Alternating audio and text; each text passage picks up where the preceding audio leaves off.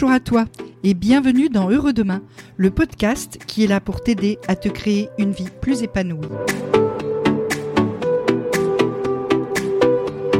Voilà, on termine aujourd'hui avec notre série sur le choix, des conseils pour bien choisir. Je suis Nathalie Mougel et je suis coach en changement de vie. Ma mission est de t'aider à faire face aux défis que la vie t'envoie, que tu les aies souhaités ou pas. Donc voilà, cette fois t'es décidé, hein euh, T'as bien écouté tout ce que je t'ai dit dans les précédents épisodes et tu es, tu es fermement décidé à faire des choix. Cette fois, je vais choisir, je vais arrêter d'être indécis. Qu'est-ce que tu vas y gagner? Quel est le bénéfice pour toi de savoir faire des choix? D'abord, tu vas être moins inquiet, plus léger, parce que hésiter trop longtemps sur des choix, et notamment des choix importants, on l'a dit, c'est facteur de stress. Du coup, tu vas pouvoir être heureux. Tu vas pouvoir avoir un peu de joie de vivre, ton horizon va s'éclaircir, tu vas avoir envie de progresser parce que tu vas dire bah tiens là la dernière fois, j'ai fait mon choix assez vite et finalement je ne le regrette pas. Donc la prochaine fois, je pourrai choisir et je choisirai encore mieux et tu reprends confiance en toi. Alors comment il faut faire pour développer ta capacité à faire des choix? Je vais te donner quelques pistes. Première piste, c'est de modéliser tes expériences. Qu'est-ce que ça veut dire? Ça a l'air d'être le truc hyper psy machin truc. Hein.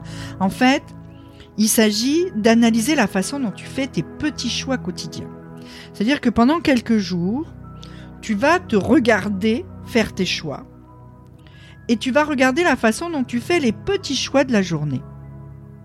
Tu sais, euh, le choix de euh, à quelle heure je pars, qu'est-ce que je mets, qu'est-ce que je mange, euh, à qui je parle, à qui je parle pas, etc.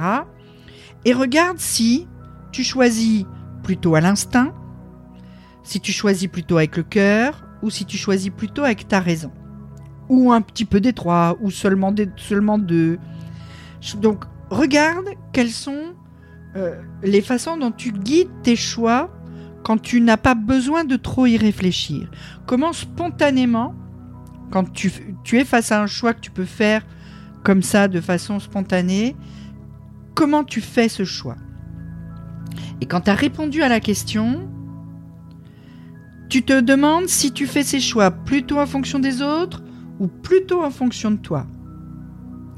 Et avec la réponse à ces deux questions, tu vas pouvoir savoir quel est pour toi le meilleur mode de choix, celui qui te convient le plus, que tu fais naturellement, et tu vas pouvoir projeter ça sur tes choix les plus importants. Si tu es quelqu'un qui choisit à l'instinct pour toi, eh ben quand tu as un choix, un choix important à faire, va là où ton instinct te mène quand il pense à toi. C'est très simple. Tu as ensuite la méthode classique, méthode rationnelle, un petit tableau de colonnes pour contre. Hein. Euh, tout le monde connaît ce truc-là. Alors moi, je vais l'améliorer un petit peu, si je puis dire. Moi, personnellement, je fais trois colonnes. Je fais trois colonnes. Je parle plutôt en termes d'avantages et d'inconvénients que juste pour ou contre. Hein. Et donc, trois colonnes avec, d'un côté, je prends chaque option. Qu'est-ce qui est génial pour cette option? Qu'est-ce qui est inacceptable dans cette option? Et enfin, qu'est-ce qui n'est pas forcément génial mais qui est OK, qui est acceptable? C'est ça ma troisième colonne en fait. C'est-à-dire que pour quand tu as un choix à faire, tu as par exemple trois options. Pour chacune des trois options, tu te demandes qu'est-ce qui fait que tu as envie d'y foncer? Qu'est-ce qui fait que non, vraiment ça j'ai pas envie? Et puis une colonne qui dit bah c'est pas top top mais c'est OK. Et tu vas voir qu'en fait, du coup, ton choix va être plus simple, surtout dans les situations où tu n'as pas vraiment euh, une option qui est géniale et une qui est pourrie. Parce que si une option est géniale, ton choix il est simple, tu vas y aller, il n'y a pas de débat. S'il y a une option pourrie, c'est pareil, tu vas l'éliminer d'office. Mais après, tu vas te retrouver souvent avec deux ou trois options qui sont plus ou moins OK. Et c'est cette colonne-là qui va te permettre de décider, de décider et euh, de faire de prendre une décision pour une option qui est correcte, ce qui est mieux que pas de décision parce que t'as pas trouvé l'option géniale.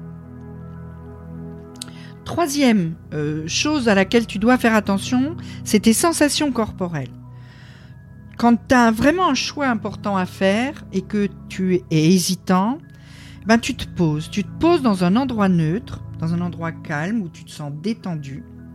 Et là, tu vas fermer les yeux et tu vas respirer profondément. Et puis tu vas te visualiser, tu vas te projeter dans six mois, dans un an, et tu vas t'imaginer, d'abord après avoir choisi l'option 1, puis après avoir choisi l'option 2.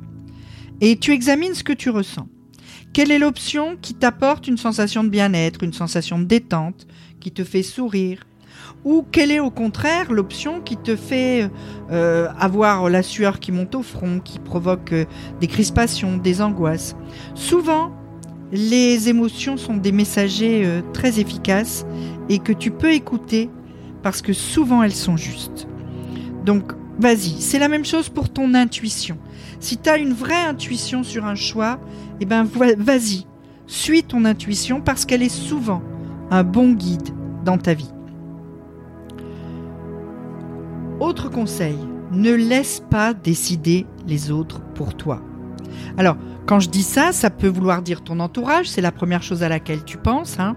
Ne laisse pas euh, euh, d'autres personnes décider pour toi pour les choses importantes, mais c'est aussi valable pour euh, Google, les réseaux sociaux, etc., qui sont pas des personnes à proprement dit, mais qui en fait influencent tes choix, décident pour toi en te mettant des pubs ciblées, en t'orientant sur un choix plutôt qu'un autre euh, d'une façon euh, que parfois tu as même du mal à détecter. Hein. Et en fait, leur seul but à eux, c'est de diriger ton choix vers quelqu'un qui les a payés pour le faire. Donc non, euh, décide pour toi-même et par toi-même, ça c'est très très important pour au moins avoir ensuite la volonté d'accepter, la volonté d'assumer le choix que tu as fait. Et puis euh, le dernier conseil que je vais te donner, c'est il y a une chose que tu dois pas oublier, c'est que le meilleur moment pour décider, c'est maintenant. Tu dois arrêter de procrastiner. T'as un choix à faire? Eh ben vas-y, choisis, maintenant. Parce que demain, t'as déjà perdu une journée.